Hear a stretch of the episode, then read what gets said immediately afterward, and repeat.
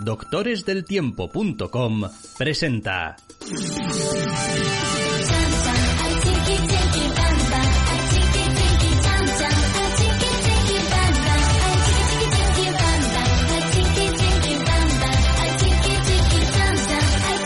Entre cómics.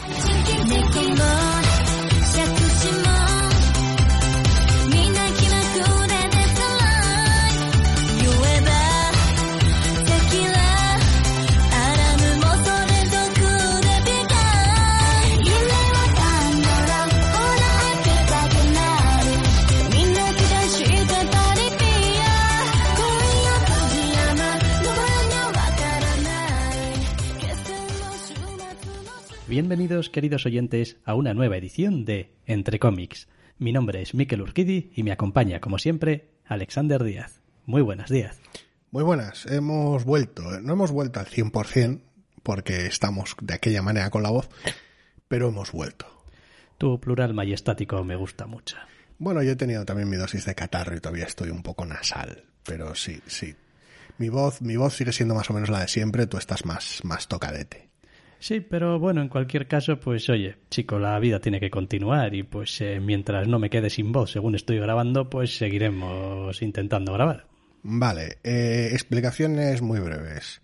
Llevamos semanas sin hacer el programa porque no podíamos, así que hemos arrejuntado un montón de novedades, no todas porque no estamos tan locos, pero al no haber recortes en las novedades, pues las atravesaremos de manera más o menos ligera. Algunas de ellas son de hace semanas. Con lo cual, pues las trataremos casi casi como si fueran irresistibles en algunos casos, igual en otras nos paramos más. Explícame de nuevo eso de que no ha habido recortes. No ha habido tantos recortes como debería. Recortes ha habido. A veces Batman Incorporated se ha caído por ahí por el camino y... Pero si, pero si la lista de, de, de TVOs Era descartados monstruosa. tiene que ser como, vamos, Larguísima. La tengo por aquí. tiene que ser tres veces los que vamos a comentar. Tanto, tanto no creas, ¿eh? Me he cargado el Fantastic Four y alguna cosa, Wildcats. Bueno, no importa. Tampoco, decir. tampoco tanto, ¿eh? A ver, esto es como todo, pues el que quiera estar al tanto de todo, todo, pues tendrá que buscar por sus propios medios, porque pues es Ni en- inabarcable. Ni en un programa normal llegamos a todo, porque siempre recortamos algo, no leemos algo. En este caso ni te cuento. Eh, tendremos también irresistibles. Pero en este caso, evidentemente, después de semanas sin grabar, pues no vamos a estar dos horas hablando de irresistibles en algunas colecciones, incluso varios números de la misma colección, en plan tres números de Nightwing y cosas así. Así que lo hemos limitado a los irresistibles que se han acabado en estas semanas. Que pues en el último mes han sido unos cuantos. Sí, tenemos unos cuantos finales de colección. El resto, pues podéis asumir que los seguimos leyendo en su mayor parte, salvo pues que nos hayamos cansado, lo cual pues le puede haber pasado a Thor o a Hulk o alguna de estas, pero Sí, nada grave en principio. De todas maneras, vamos a empezar ya y vamos a ponernos en marcha hablando de Behold, Behemoth número uno, escrito por Tate, Tate Bromwell y con apartado artístico, dibujo y color de Nick Robles. Es una novedad para Boom. pues sí, aquí tenemos un TVO contemporáneo de nuestro protagonista torturado de turno que tiene problemas con su relación con la realidad, por decirlo de alguna manera. Buena parte del TVO es un misterio, lo encontramos en un funeral y a partir de ahí vemos que tiene sus pequeños desajustes. ¿Cuántos de esos desajustes de índole sobrenatural, religioso, son reales o cuántos están en su cabeza es buena parte de lo que ocupa el propio TVO. Sí, me sorprende que hayas tenido la delicadeza de separar lo sobrenatural de lo religioso. Eh, sin más. A mí me parece que está bien, ¿eh? Que estén separados, pero vaya, no todo el mundo opina igual. Eh, en cualquier caso, eh, lo que tenemos aquí es uno de estos tebeos en los que, en el fondo, te están vendiendo una moto de algo raro. El protagonista algo raro. Quizás la realidad otra realidad o otra dimensión o, quizás un, un, futuro un poco chungo, no está muy claro qué, pero le van a pasar cosas a nuestro protagonista y va a empezar a dudar de sí mismo y, y va a empezar a intentar resolver un misterio que solamente se va a ir haciendo más intrincado conforme pasan las páginas.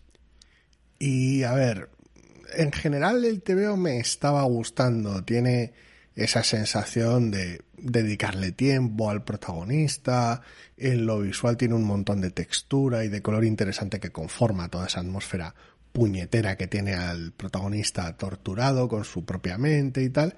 Y eso está guay, pero a medida que avanza se ve que tiene más ganas de embrollo que de resolución, por decirlo de alguna manera, lo cual a lo largo de una colección está bien, a lo largo de una presentación es una idea tal vez algo más endeble. En general, mi mal sabor de boca con el TVO posiblemente no sería tanto si no tuviera las dos páginas, creo que son, sí, dos páginas, bueno, dos, casi tres, porque la última es un spread de cliffhanger que tiene. Sí. De todas formas, la experiencia nos ha enseñado que este es un truco que se utiliza mucho en los números uno como gancho y que no necesariamente tienen que reflejar una mayor, un mayor peso de este asunto en números subsiguientes. Está aquí más que nada para que te hagas las preguntas que los autores crees que, creen que son interesantes. Nosotros lo hemos dicho muchas veces, no somos normalmente ese tipo de lector, rara vez un cliffhanger al final. Eh, nos va a hacer estar interesados en un TVO si ya no nos interesaba de antes, pero bueno, es un recurso como otro cualquiera. A mí, eh, la verdad es que visualmente, aunque no tengan estrictamente nada que ver, algunos de los recursos que mm, utiliza me recuerda un poco a Autumnal. Eh, en, el, en el sentido de mm, a veces eh, eh, la delimitación de la viñeta un poco irregular, algunos, algunas mm, rayas o trazos eh, dentro del, del dibujo que no sabes muy bien tampoco a qué vienen, que simplemente ensucian un poco el Sí, y mucha, dan tes- atmósfera. mucha textura, una paleta mayormente cálida, de amarillos, naranjas y rojos, todo el TVO, sí. Sí, aunque al artista de Autumnal lo tenemos luego en otro TVO, pero, pero sí. Ah, sí. Sí, está Shehan por ahí, ¿no?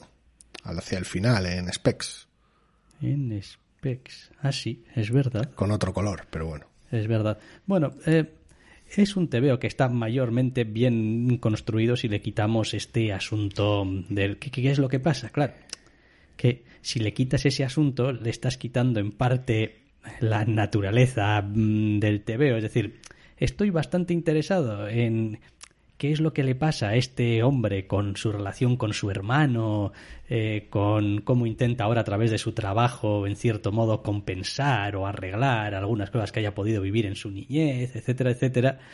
Em, como siempre, el apartado más sobrenatural o más fantástico, pues es algo que hasta que no se vaya desarrollando tampoco hay mucha manera de saber el peso real que tiene. Mi problema es que el TVO tiene más pinta de ir del cliffhanger que del otro. Entonces volvemos a esos números uno de, bueno, pues ya me leeré el número dos y entonces ya sé de qué va el TVO, por decirlo de alguna manera, porque todo lo demás es trasfondo. Es la típica cosa que te plantearían casi en flashback durante el número, que es la otra manera de hacer este tipo de número uno. Es como dejarte caer en la acción y luego ir tirándote en flashback lo que es el TVO. Es complicado de decir. No me ha disgustado, pero estructuralmente es el tipo de TVO que me frustra, porque en este formato comic book, pues al final dices, bueno, pues necesito el número 2. Sí, tienes 30 páginas, las interacciones entre los personajes está bien, el, el dibujo, la narrativa está en general más que correcto, el, el TVO, pero bueno, tiene eso. De alguna manera te subes más al TVO o, o no, con las tripas que, que porque realmente te haya llegado. Es decir, el número 2 es otro salto de fe más igual que el 1, por decirlo de alguna manera. Un poco sí, bueno, ya veremos. Eh, Behold Behemoth número uno, escrito por Tate Bromwell, con apartado artístico, dibujo y color de Nick Robles para Boom. ¿Qué más hemos tenido estas semanas? Pues un TVO titulado Damn Them All número uno, escrito por Simon Spurrier, con dibujo de Charlie Adler y con colores de Sophie Dodson. Es un TVO también para Boom. Queríamos sobrenatural contemporánea, tenemos sobrenatural contemporáneo. En este caso, la ambientación va más de crimen y familias mafiosas y cómo intersecta lo sobrenatural a través de nuestra protagonista, una experta en el asunto, en todo esto. A mí me ha gustado mucho el TVO, pero pero el cabrón no se calla. Y no te deja un poco de sensación de decir, ajá, mm, un Constantín, pero sin las cosas de DC y pues ahora es una tía. Querías, querías hacer según qué historias y según qué arcos en, en, en Hellblazer, Spurrier, y no Y te dejaron. Te cerraron la colección o no te dejaron. Eh, o- sí, total, totalmente, al 100%. Lo demás, el TVO, eh, quiero decir, es, es, es exactamente lo que uno podría esperar de pues Simon Spurrier escribiendo este tipo de historia. Mm.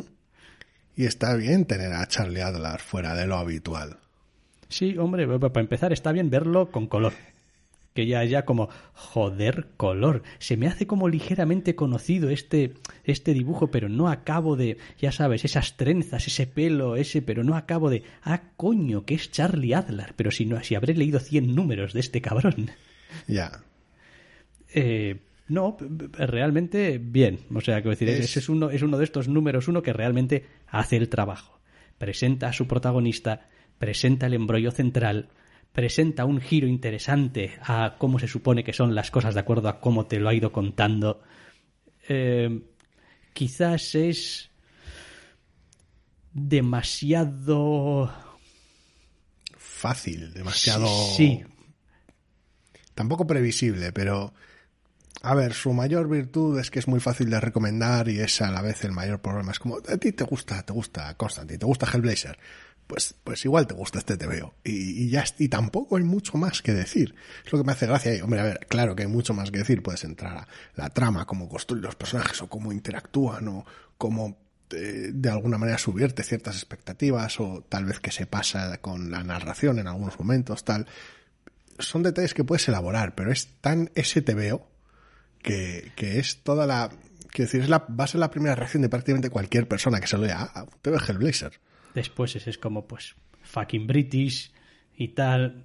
Quiero decir, es como, pues, pues, pues sí, tiene ese, ese flavor, ese sabor, ese feeling eh, eh, que uno esperaría. Em, creo que el TVO te ha dado ya alguno, o sea, en cierto modo ya te ha presentado los personajes con los que va a querer jugar, o al menos yo intuyo una cierta pareja no sé si llamarla protagonista, sí, quizá no las dos, mm, los dos personajes van a tener el mismo peso, pero, pero da cierta sensación de decir, bueno, aquí tenemos a nuestra experta que sabe de esto y aquí tenemos a alguien que, oh Dios mío, acaba de descubrir eh, esto y por alguna razón, pues, van a interrelacionarse y seguramente a partir de ahora, pues, eh, van a ser quienes nos lleven de la mano y ahí, pues, hay espacio para seguir trabajando. Si eso alivia la capacidad de la protagonista para el monólogo interno, por mí perfecto. Eh, hombre, tampoco apostaría yo mucho, ¿eh? Por eso, pero oye, podría ser lo demás. Pues ya digo, Charlie Adler nunca ha tenido ningún problema con cómo cuenta las cosas. La verdad, quiero decir, mi problema en esa colección de la que usted me habla era con el, es con el escritor. era con el cabrón del guionista, que daba más vueltas que nadie para llegar siempre al mismo sitio, pero, en fin, esos son traumas del pasado Es- que no esa, colección, esa colección de la que usted me habla, sí. Correcto. Eh, Dame de Mol, pues bastante bien. Simon Spurrier escribe, Charlie Adler dibuja, Sophie Dodson colorea para Boom. Y de Boom pasamos a la tercera novedad, que va a ser de DC. Se trata de, en fin, Gotham City Police Department, GCPD, de Blue Wall número 1, escrito por John Ridley, dibujado por Stefano Raffaele y con colores de Brad Anderson. Y, tenemos pues lo que pone la portada. Más concretamente se centra en tres agentes novatos y en el liderazgo de Montoya sobre el departamento de policía de Gotham. Eh, y es tal cual, es ese TVO, es un TVO de polis con una cantidad sorprendentemente baja de chorradas superheroicas para lo que uno cabría esperar de este tipo de cabecera. Es decir, no os vais a resistir a la tentación y va a aparecer Batman lo antes posible y tal. Está controlado, han salido ya un par de números y está bastante moderado al respecto. No me ha hecho demasiada gracia el TVO, pero, pero ya entraré en eso un poco luego. A ver, por partes. Yo soy un gran fan de Gotham Central. Eh, en cierto modo, aunque no puedas poner quizás la, la- la calidad o lo que te pueda gustar de las dos colecciones a la par, sí que uno podría decir que es una especie de sucesor espiritual. Es, Pues sigue siendo el departamento de policía de Gotham, sigues a varios personajes, hay como varias tramas. eh, mm, hay un, como decías, un gran escasez de superheroísmo y de superhéroes y tal, lo cual pues, pues está bien. Em, he encontrado que del número uno al número dos pues, he encontrado un poco un salto como, joder, el TVO quiere ser igual un poco más eh, negativo o un poco más pesimista de lo que creía con el primer número. Es como, joder, es como en el primer número algo pues se jode, siempre tiene que joderse algo para que haya un poco de, de, historia, pero es que el segundo número es como, oh, Dios mío, estamos en el segundo número y esto ya ha descarrilado de algunas maneras eh, que, que ya no tienen solución.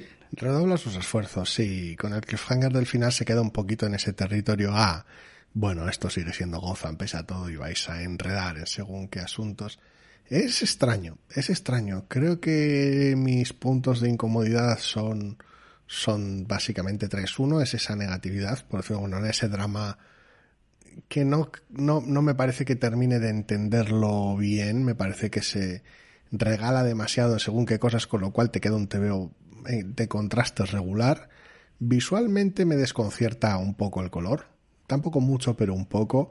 La paleta, aunque intenta ser conservadora en muchos casos, sigue siendo un color bastante saturado, bastante tendiente hacia lo, hacia ciertos apartados clásicos superhéroicos, al menos en lo que a un Gotham nocturno se le espera. Con lo cual, para este tipo de drama policial se me antoja un poquito excesivo, sobre todo cuando abusa de los rojos en los momentos dramáticos, queda un poco raro. Lo tercero es una cuita personal que tengo desde el número uno. Me explico. El número uno abre con un aviso. Un aviso me parece correcto que esté ahí, ¿eh? Hablando de, bueno, aquí va a haber cosas racistas y movidas, con lo cual entendemos que ponemos este aviso porque va a haber personajes que van a tener la boca llena de mierda. Con lo cual, pues ojo porque va, va, a haber aquí va a haber aquí personajes racistas horribles, pero es parte de la historia que queremos contar. Ok, pues un aviso correctísimo, me parece bien, te apetece indagar en eso, fantástico. Luego, ¿por qué censuras las palabrotas? Correcto. Sí, no, claro.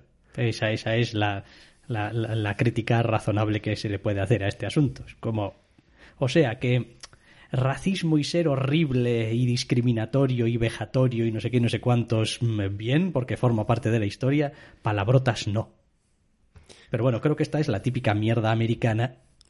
Es decir, entiendo que avises que tocas qué temas sensibles, me parece muy bien, aunque luego en el TVO, aunque sí que entra en ello, tampoco me parece que haya momentos no, muy graves. Tampoco, ¿no?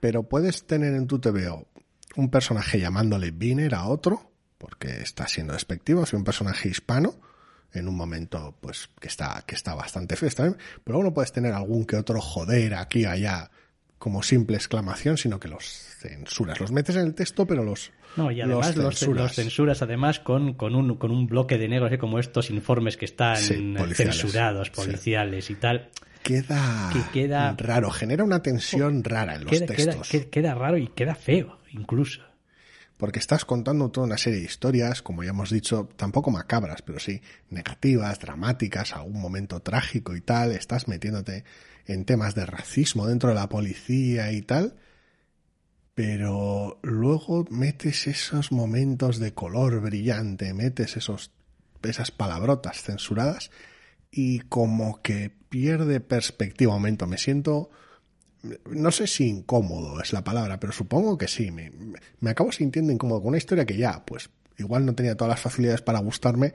Acabo poniendo mi cara de, ¿en serio? ¿Estas son tus, tus prioridades? Hombre, a ver, eh, de entrada, este sí que es mi tipo de TV. Quiero decir, mierdas de policías. Adelante. Eh, como me ocurre con otro tipo de historias y otros medios, este es un tipo de historia que en TVOs leo muy bien, me gusta mucho. Eh, verme una serie de policías me, me cruje por dentro, es como paso. O sea, no, no, no están hechas para mí, no me funcionan. Pero en TVO sí, en TVO disfruto con, uh, con ello. Aunque en realidad, ahora que lo pienso un poco, también podría achacársele que joder, nuestro trío protagonista, quiero decir, a ver, una cosa es que elijas a tu trío protagonista, otra cosa es que seas tan transparente con tu trío protagonista, o sea, un negro, un latino y una mujer. Uh -huh. Parece el principio de un chiste que vaya a ser muy grosero al final. Eh, hombre, está bien que quiera explorar ciertos temas. La, la mujer asiática, por cierto. Sí. Eh, pero, joder, no sé es que Teniendo en cuenta los temas que quiere tocar, me parece que está muy bien elegido, sobre todo con Montoya al cargo en todo este asunto. El problema es que luego, pues, no sé, igual es una cuestión de expectativas. Con ese aviso esperaba algo más cargado en según qué aspectos, no un insulto aleatorio arrojado por ahí y en un número 2, por cierto, y que luego según qué cosas las pasases por alto, esperaba algo más estructural, menos anecdótico, algo más enfocado, no tan procedimental. Ya, no sé, no sé, a ver, eh, a mí me parece que, a ver, es es un poco lo que uno podría esperar de este tipo de TV. ¿eh? Quiero decir, vas a tener ruedas de prensa, reuniones en el despacho del comisario, em, gente en el bar comentando cómo ha ido mm, su jornada. Eh, y además, pues el desempeño diario de cada uno de los agentes en su área. Más o menos, y eh, está todo contado con cierta dignidad y gusto. Eh, Tengo la impresión de que el TVO no, se, no sería para mí aunque fuera perfecto y este está muy lejos de ser perfecto. O sea que... No, hombre, a ver, nunca tan interesado especialmente estas No, historias. no. A ver, luego disfruto mucho con Top Ten y tengo 200 millones de tomos de Powers en casa. Pero Sí, pero tienen otro sabor. sí, No, no son Gotham Central. no. Que a mí, pues, es que salivo solamente en pensarlo. Como, ay, Gotham Central, como me gusta esa colección. Eh, a ver, de momento con dos números es un pobre sustituto. Bastante pobre. Yo voy a seguir dándole una oportunidad por si acabo encontrando algo. Pero ya veremos. Ya Tampoco, veremos. tampoco más. Eh, vale, pues eh, GCPD de Blue Wall, números 1 y 2, en realidad que han salido ya, escrito por John Ridley, con dibujo de Stefano Raffaele y colores de Brad Anderson.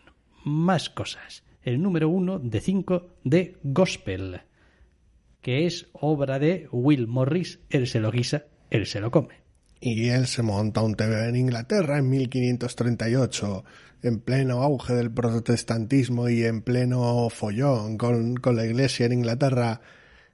Pero luego también hay una historia marco metida en el centro del TVO que no sé muy bien a santo de qué viene, con lo cual al final tenemos una suerte de dos historias divididas en la mitad por un montón de explicaciones y un TVO que me ha gustado muy, muy, muy poco. Pues es una pena, porque a mí es un TVO que visualmente me gusta mucho. Visualmente, eh, sí. Sí, la acción está muy bien, la paleta de colores es muy agradable, el acting la mayor parte del tiempo es fantástico y el resto del TVO, Hasta el diseño de personajes me gusta. Como, bien. sí, Em, el resto del TVO. ¿qué es lo que No- quiere contar con no, toda esta no- meta no historia? le he dedicado Que- demasiada atención, la verdad. Porque me leí el TVO y me quedé un poco como, pues no tengo muy claro qué es lo que estoy leyendo. Como esto no es una novedad de esta semana, tengo 300 millones de TVOs más que leer, no puedo detenerme ahora a pensar en esto y la verdad es que no he pensado más en él. Eh, a mí me generó bastantes fricciones, porque abre contándote una historia, luego abre contándote otra versión de esa historia y cómo se ha llegado a contar esa primera historia. Después mete el interludio con, bueno, en realidad a ver estas historias vamos a enmarcarlas dentro de esta situación y luego vuelve a contarte otra historia en la cual sitúa un cliffhanger. Pero ¿es la historia historia o es una historia siendo contada por tal y como estaba siendo contada la primera historia al principio del TVO? Me ha molestado mucho. Ya. Es que le has prestado demasiada atención, chico. Supongo que sí. Si no, pues te lo lees y dices tú, bueno, es una, especie de aventurillas, pero no son de verdad, pero igual sí, pero yo... Pues no vuelves a por un número dos, eso es lo que Mm, pasa. básicamente. Porque deja prácticamente ninguna...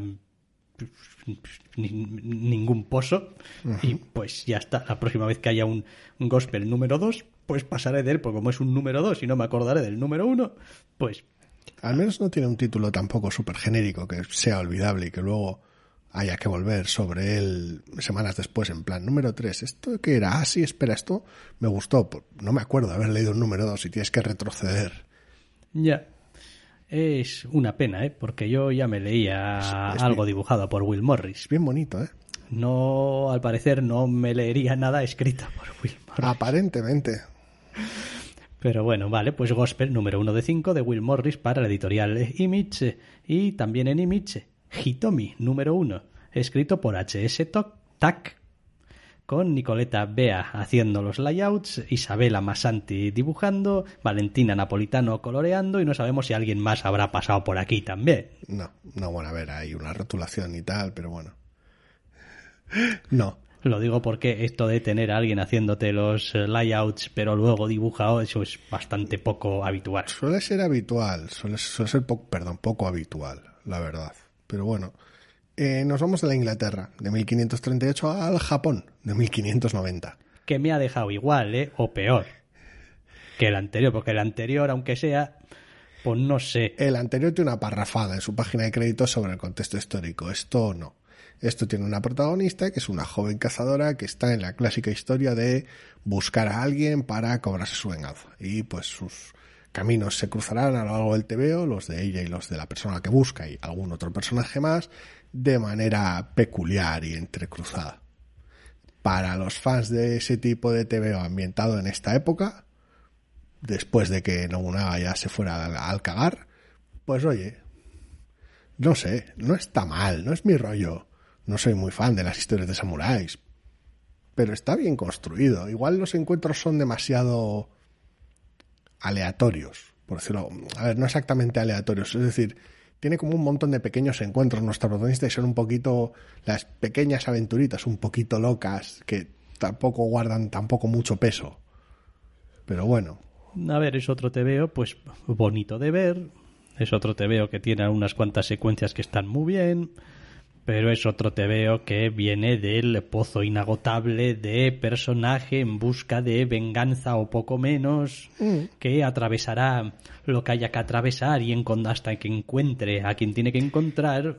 Solo que pues ahora en el Japón feudal y samuráis. Sí, a ver, en este caso es muy, muy para los fans del género. La- el personaje que busca es un personaje histórico que aquí, pues, habrán moldeado a- al- al- al interés que tengan en todo este asunto y tal, y pues podrá ser gracioso para los fans del género, no me cabe duda. Yo no me cuento entre ellos, me gustan las historias de este tipo de cuando en cuando, pero no soy súper fan en plan, ah, esta época, mira cómo lo, ah, este personaje histórico, tal, estos detalles rigurosos que no, no soy muy de apreciarlos, me gusta simplemente que la historia esté bien y ya está. Y aquí es tan clasicota y los devenires que, que trae, por lo menos en este primer número, son tan obvios, por decirlo de alguna manera, que me da un poco de pereza.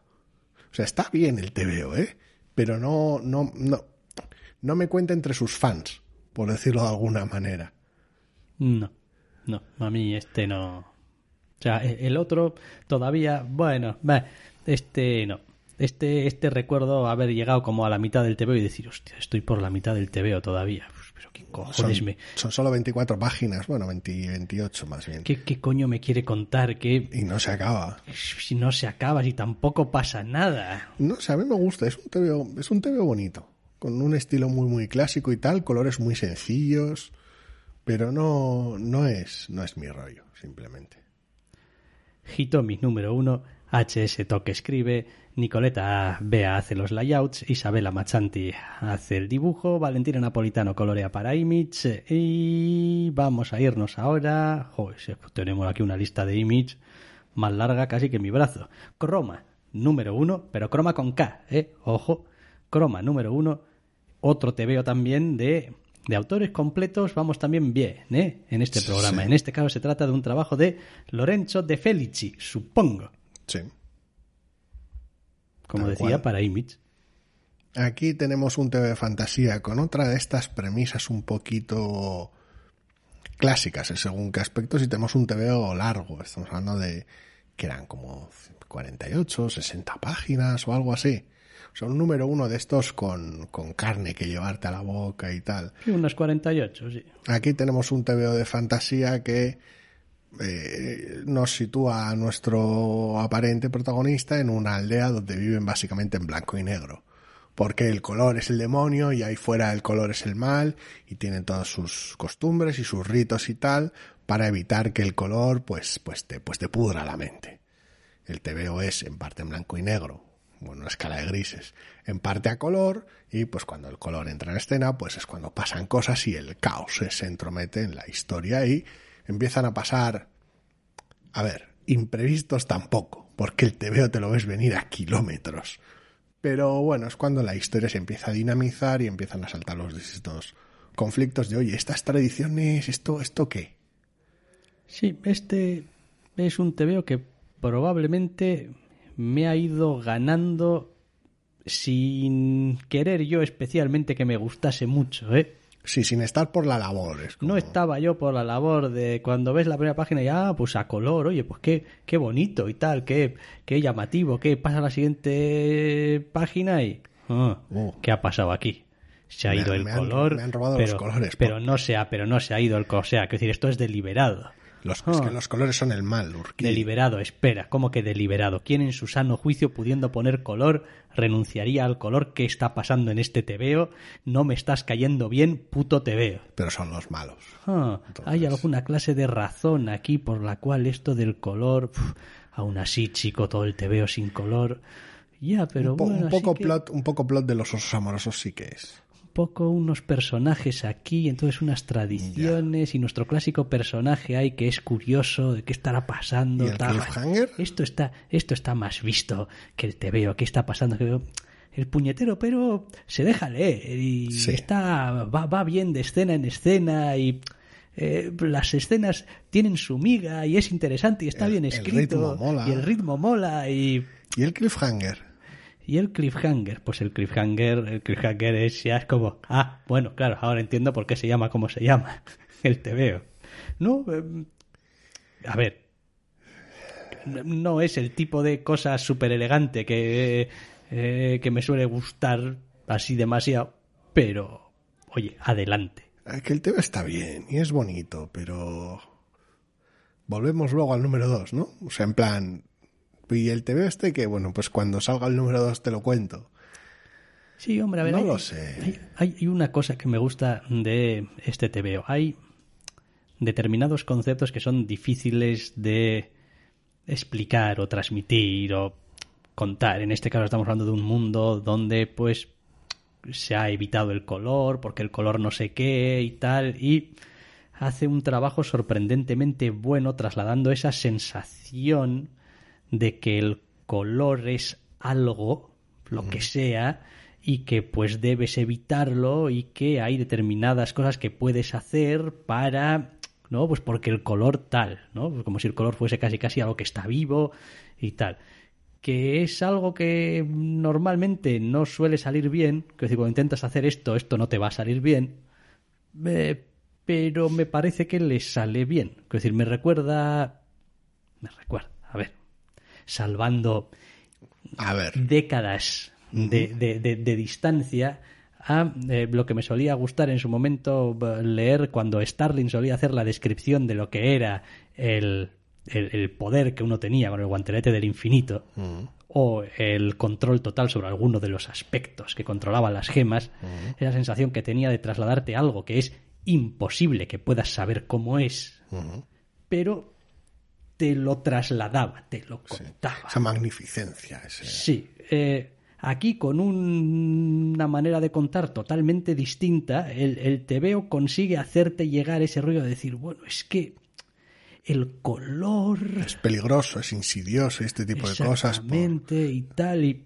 No, la verdad es que, a ver, una de las ventajas de partir con un concepto tan sencillo y tan fácil de entender que se trabaja a lo largo de un TVO, número uno, relativamente largo, es ese que, que con habilidad entras muy fácil, porque insiste sobre ello, porque lo maneja muy bien, los ritmos también, entonces formas parte del poblado y sus pequeños rituales y sus costumbres y sus cosas.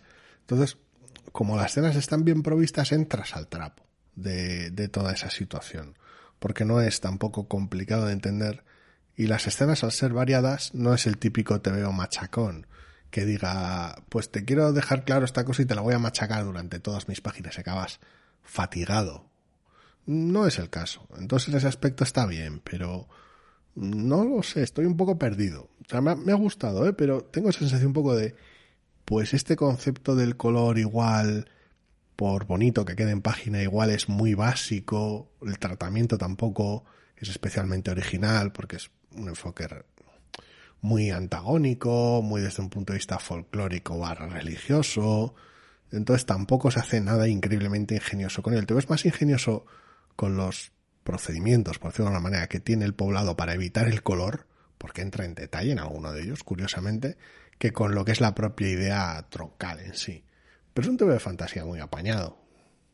Sí, sí, pero como decías, pues debido al cliffhanger quizá tengamos que volver a mm, recalibrar en el número 2 de qué estamos hablando o hacia dónde quiere moverse, pero bueno, a mí me ha resultado un primer número resultón. Sí.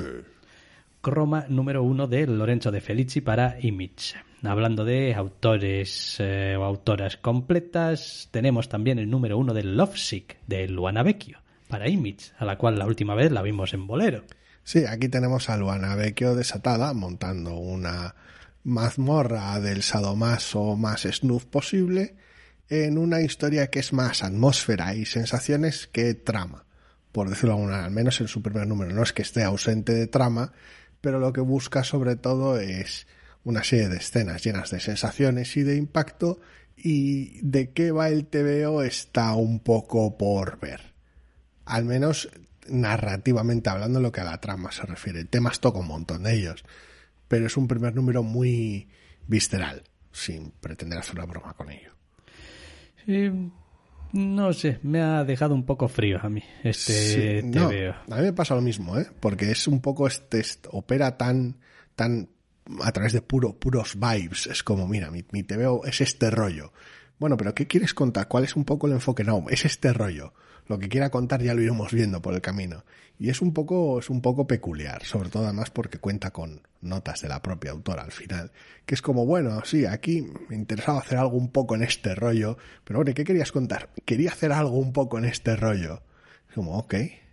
Sí, no. mm, No, o sea, quiero decir, a ver, eh, eh, Luana Vecchio de repente no ha olvidado cómo dibujar ni cómo narrar. Quiero decir, sigue siendo un deleite para la vista eh, y está bien contado, o sea, está bien narrado. Eh, pero es un poco como, o sea, traslada en cierto modo al lector ese aire de voyeur que tienen algunos de los personajes del propio TVO para con esta especie de dama del sado o, o algo así. Entonces te quedas un poco como si estás haciendo un zapping y caes en un sitio que no sabes muy bien de dónde viene ni a dónde va, pero es eh, te resulta atractivo y atrayente. Dices tú, uy, qué, qué cosa. Y, ves y no acabas de entender muy bien qué es lo que está pasando, pero está bien. ¿no? Sí, hombre, directamente muchas de... Hay, tiene unas cuantas viñetas que son interfaz de streaming, con el chat al lado y la webcam a la izquierda y tal. O sea, ¿qué quiero decir? Te hace partícipe de ello. No, no sé muy bien de qué me hace partícipe, pero me hace partícipe de ello. Y está, es interesante, pero es uno de estos temas un poco que descolocan que me quedo un poco, o sea, me gusta su rollo, pero, pero esto qué? Quiero decir, si es una obra corta, si acaba siendo una obra corta, que tampoco lo tengo muy claro, es la sensación de, ¿de esto por qué no me lo disparas directamente en tomo y a otra cosa? En tomo, volumen único, etcétera. También es verdad que ni tengo un interés especial en lo snuff, ni en los sado, ni en los chats Te pilla muy lejos. turbios, ni en ninguna clase de comunidad alrededor de lo que sea. A mí es que me gusta mucho Luana Vecchio, entonces no sé muy bien qué es, qué es lo que trama aquí. Pero hay una confianza así rara. Te digo yo que es lo que trama. Que te quedes porque es que me gusta mucho Luana Vecchio. Pues te vas a joder, Luana Vecchio. O ya sea, veremos, ya veremos qué pasa. Es, a ver, me, me queda un poco y, y esto era todo, pero al mismo tiempo no sé, no sé. Ahora revisitando ahora me queda un poco por ¿y esto qué, qué hará aquí? Igual luego no hay tanta idea como parece, no lo sé. Ella está muy convencida de que quiere contar algo aquí, ya veremos el o no, el qué. Eh, oye, mm, ahí está. Como otro montón de cosas, pues uno puede echarle un vistazo e intentar decidir pues si es su rollo o no. Eh, Lovesick número uno de Luana Vecchio para Image. Vale. Más cosas, porque tenemos todavía algunos números uno por delante. Specs número uno, escrito por David M. Bucher con Chris Sheehan dibujando y Roman Stevens coloreando para Image. Aquí tenemos a Chris Han de Autumnal al, al dibujo. Aquí, pues, lo que tenemos es nuestra historia de terror hasta cierto punto, terror, fantasía, ciencia ficción, ambientada en los 80. Es decir, el marco, por ejemplo, es muy conocido, muy, muy cómodo para el lector medio Y es pues la historia de dos amigos que se topan con algo que va más allá de la realidad y eh, pues empieza a haber problemas al respecto. Es una historia con una estructura muy muy clásica con tus protagonistas que son estudiantes de instituto, tu matón, tus aficiones un poquito al margen de lo que es el mainstream y está muy bien, es como muy cómodo.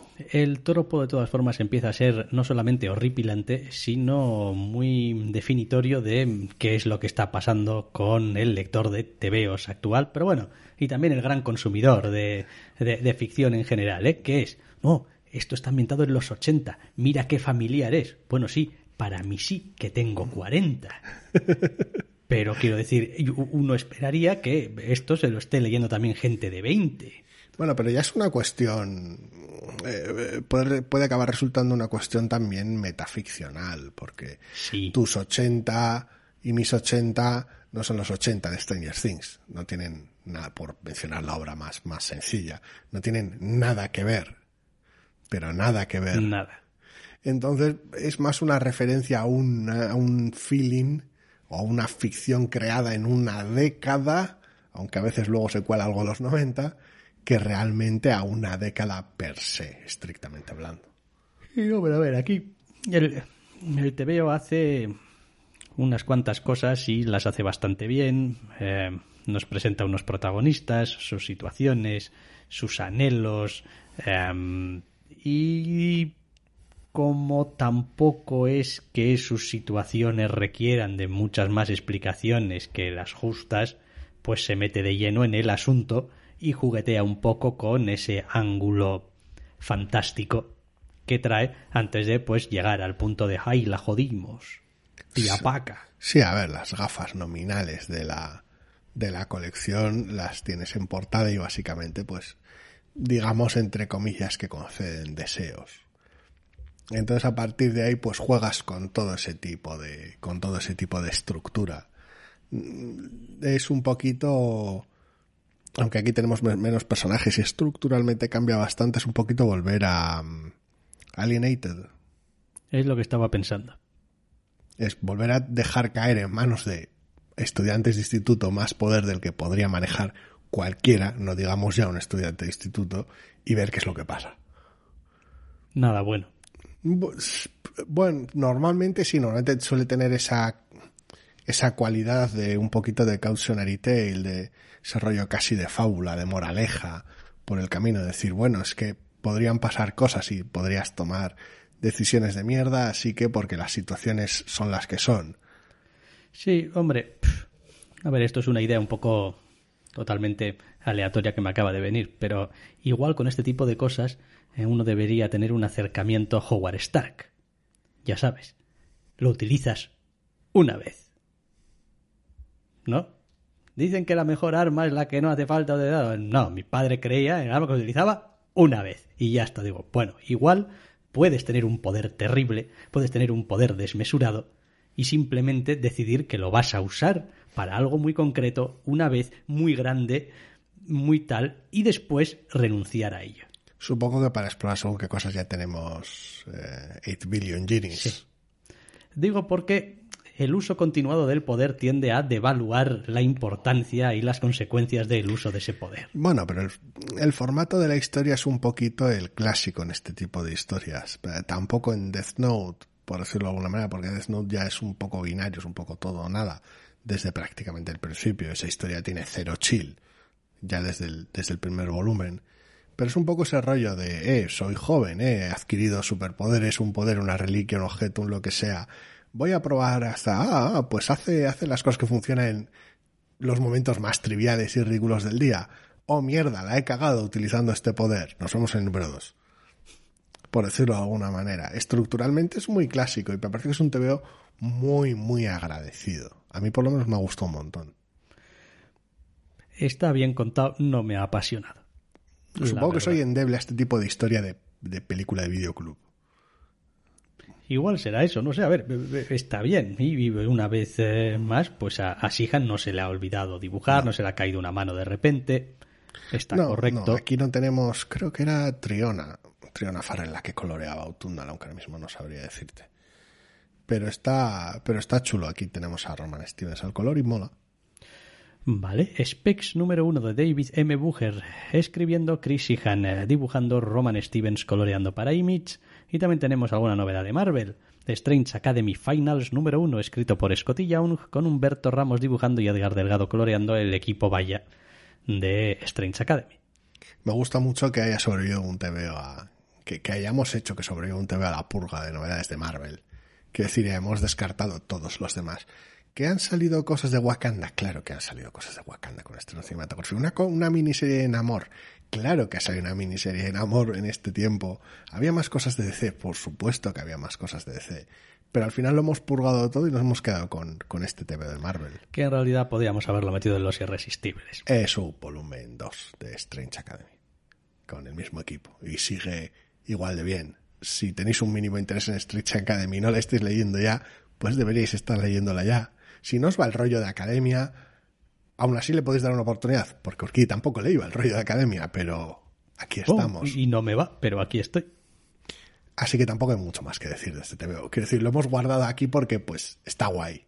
Sí. Y ha vuelto. Una colección que nos gusta, pero Y pues estamos encantados de que siga existiendo y es un número uno y pues hacemos la trampa. Pero es más Strange Academy. Em, finals en este caso. Número uno, Scotty Young escribiendo, Humberto Ramos dibujando, Edgar Delgado coloreando para Marvel. Y nos quedan que un par de novedades. Eh, una titulada, por ejemplo, Chuck Graves, número uno, escrito por... Ja, a ver cómo digo esto. Ye- Genevieve. Genevieve Valentine Min escribiendo, Ming Doyle dibuja, Anibu colorea para Image. Eh, vale, lo he acreditado mal entonces. Porque no sé qué estaba pensando. Mick Doyle y Annie Wu dibujan. Tenemos a- al color a Lil luego ya lo corregiré. Vale, sí, eh, la verdad es que estaba diciendo Anibu coloreando, eh, joder, Anibu. Demasiados tebeos, no sé lo que estaba pensando. Vale, vale, sí, Lilo Rich colorea. Vale, ok, a ver, ¿cuál era este TVO? Ah, sí, no sé por qué estamos hablando de él. ¿No te ha gustado nada? Este TVO, paso de esta mierda. A- agota mi paciencia. Sí. Sí, Es una historia tal vez demasiado... Por, por situar un poco aquí tenemos una especie de road movie hipermitológica, sobrenatural, por decirlo de alguna Por resumirlo mucho, una historia de estas que va dando tumbos, intercala momentos de mitología y tal. A a mí me ha fatigado bastante. venga, no me jodas. Si quieres hacer esto, ponte las pilas, chico. Ponte las pilas, pero ponte las pilas en todos los sentidos. Quiero decir, visualmente, narrativamente, ponte las pilas, porque estas mierdas alegóricas, estas mierdas tiernas, estas mierdas tal, em, pues ya están hechas, Es- muchas de ellas, y pues Es raro. Que si tengo dos problemas en general. Uno, vas, vas a quedar triste. yo tengo dos problemas principales. Uno es el baile de dibujantes. En el propio TVO. Y no en plan, no, es que lo mitológico lo dibuja un dibujante y las escenas normales otro. No, no, hay veces que da saltos de una página a otra. Y, y es, es, es muy chocante y muy incómodo. ¿Vale? Eso lo primero. Y lo segundo, me parece que hay en ocasiones más impostura que historia. Más en plan, mira lo poco directo que estoy siendo, mira las vueltas que estoy dando para contar algo que en el fondo pues no tiene tanta amiga.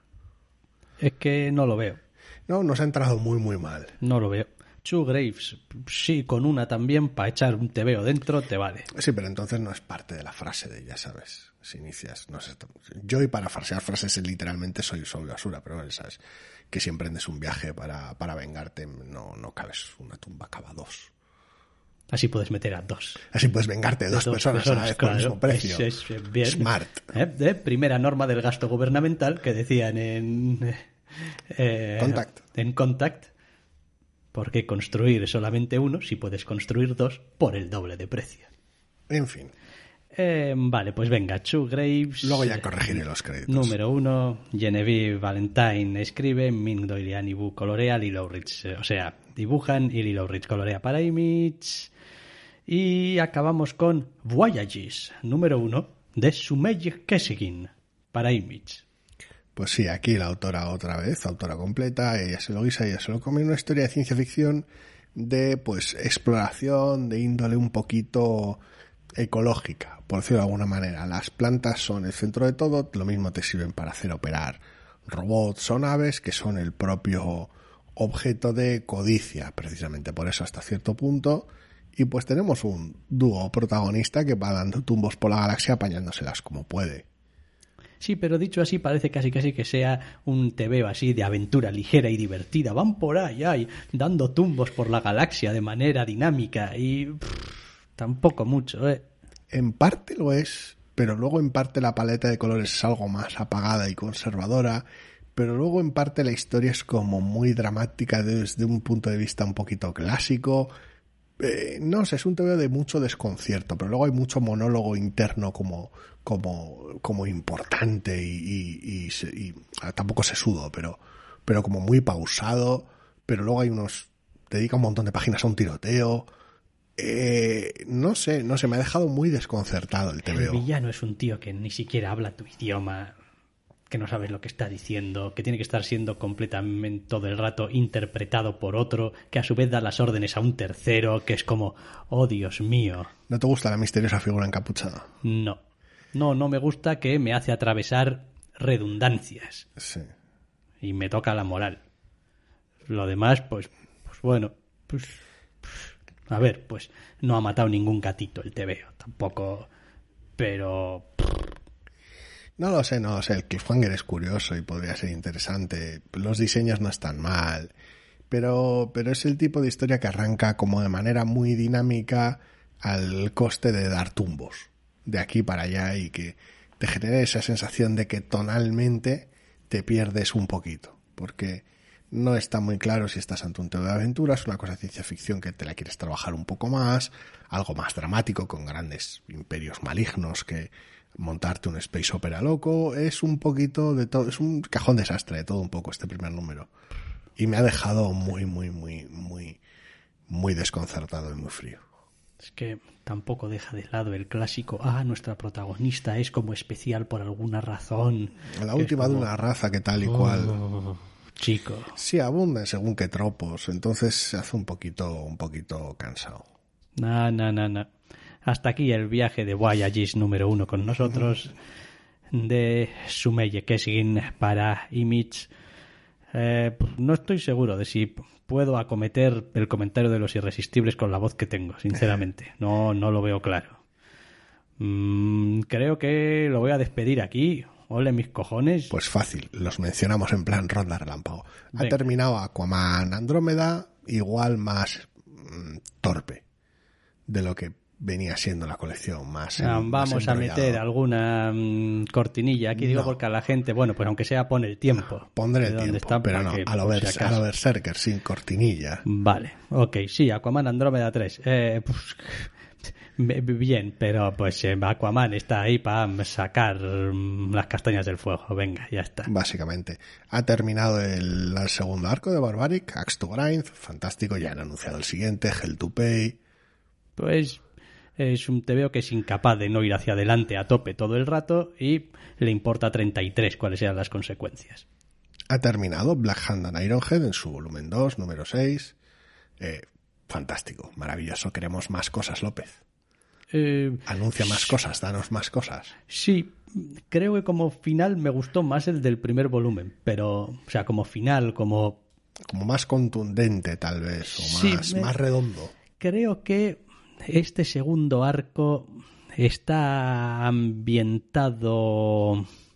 A ver, tiene esta especie de carga de crítica social que ya tenía, pero Sí. esta vez es también crítica política, incluso.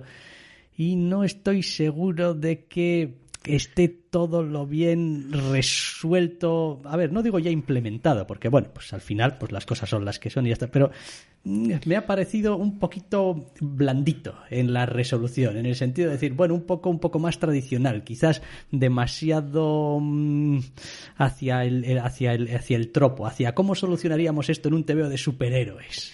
En ocasiones lo superheroico te ayuda, en ocasiones lo superheroico pues se entromete un poquito. Pero bueno, lo demás, muy bien. ¿eh? Está muy, muy bien, sí. Em, ¿Qué más hemos tenido? El final de Iron Cat. Que termina tal y como esperábamos, con tus engaños, con tus ladronas y con tus movidas, y pues chimpún. Una miniserie mucho, mucho más divertida de lo que esperábamos. Sí, sí, no, bien resuelto, bien resuelto. Eh, ¿Qué más acaba? Hombre, el evento Judgment Day, número 6. Eh, ¿Qué es lo que pasa cuando dejas a Kieron Gillen hacer un evento? ¿Qué es un evento? Sí, es un evento, pero ¿tiene algo más? Pues la verdad es que sí. Y, es simplemente ese hecho que haya sido capaz de distraerse un poquito por la periferia de lo que se supone tiene que ser un evento y aún así incluir puñetazos y giros de guion locos y tal, pues creo que ha resultado más interesante lo que venía siendo habitual en los eventos Marvel. ha conseguido que la lectura número a número sea más interesante, más satisfactoria, aunque quizá al final hayamos acabado con algunos resultados bastante parecidos a lo que podrían ser con un desarrollo más tradicional, pero mientras lo lees es como, oye, esto, esto tiene chicha, esto está bien. Sí. Mira, ahora tengo un par de finales seguidos, todos para mí. El número 30 de Once and Future ha terminado y ha terminado por todo lo alto como cabía. Los planes han llegado a su fin, las movidas familiares se les ha dado carpetazo, se reserva tiempo para epílogo, para más familia, que es lo importante, y los vericuetos y las decisiones de nuestra protagonista. Eh, está muy, muy bien el final. Muy, muy, muy bien. ¿Qué voy a decir yo si no lo leo? También ha terminado el volumen 3 de Pearl, con pues todos los maniobras hamster y todos los diálogos de Bendis que puedan caber en un TVO. A ver, eh, si a estas alturas alguien estaba leyendo Pearl, pues para fans de la colección. Tampoco tiene más, más que decir. Ok, y el último TVO de la lista de irresistibles de colecciones que han terminado es Sins of the Black Flamingo, que acababa en su número 5. ¿Cómo de, cómo de bien, cómo de fabuloso, cómo de mágico quieres tu final? Pues así de mágico y así de fabuloso, supongo. A mí me ha gustado mucho. Sí, sí, la verdad es que me ha sorprendido la, la resolución. Es como el número anterior me dejó en algunos aspectos un poco, "Uf, esto aquí estáis uf, patinando un poco, pero la verdad es que lo ha resuelto de manera muy satisfactoria. Sí, además creo que hay alguna amenaza implícita de que Black Flamingo volverá o... Sí, sí, sí, sí, lo pone, lo pone. Sí, de hecho, will- de hecho como si fueran los títulos de una peli Marvel de Black Flamingo Will Return. Y oye, me, fantástico, muy divertido. Ideal. Oye. Eh, pues esto es un poco lo que teníamos para comentar dentro de las limitaciones que tenemos a día de hoy. Eh, es lo que hay. Eh, ponemos punto y final ya al programa. Yo no me atrevo a decir si todo va bien. A ver, no, sí. O sea, claro, si todo va bien, si todo fuese bien y fantástico, pues la semana que viene programa otra vez. Pero Sí, ahora no. mismo yo no apuesto dos duros por mí. Es que es lo que hay. Si no, volveremos cuando se pueda rejuntando los TVOs que hayan tenido lugar en el proceso. Mientras tanto, pues leed TVOs y disfrutad de la vida, oye. Y a otra cosa, chao. Hasta la próxima.